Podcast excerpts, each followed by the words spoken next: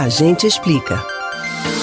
Na hora de escolher um automóvel, muita coisa costuma ser levada em consideração: modelo, cor, combustível, tipo de vidro e por aí vai.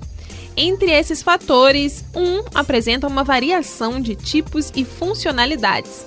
A escolha da direção do veículo é uma importante decisão. Você sabe como fazê-la? A gente explica. Dependendo da forma como você usa o seu veículo, seja para trabalho, lazer ou transporte de cargas, certos modelos de direção podem ser mais ou menos convenientes. Por exemplo, a direção mecânica é a que possui o modelo mais antigo de direção, tanto é que não é mais tão utilizado na maioria dos carros. É um mecanismo relativamente simples se considerarmos como os veículos são complexos de forma geral. Basicamente, uma série de peças que se encaixa no eixo, transmitindo a força aplicada no volante até as rodas. A vantagem mais considerável desse tipo de direção é o custo, já que ele é bem mais simples. Mas, se essa característica apresenta um lado positivo, ela exige também que o motorista faça mais esforço no volante. Não gostou?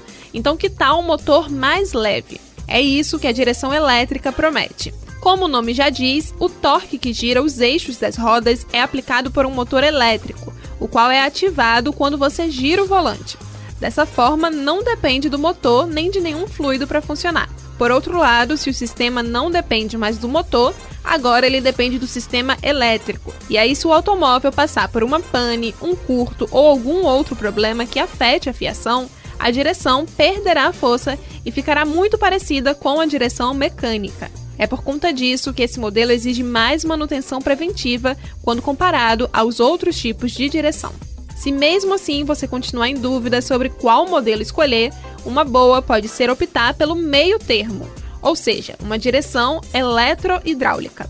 O funcionamento desta direção é uma mistura das duas outras e que usa a pressão do fluido para fazer com que as rodas girem e mudem a direção. Mas a bomba utilizada é alimentada por um sistema elétrico e não por um motor. Esse tipo de direção não tem muitos pontos negativos mas em relação ao custo, a depender da escolha, o preço pode ser mais salgado por ser um modelo menos popular que os outros. Decidiu qual escolha fazer? Agora é só se preparar.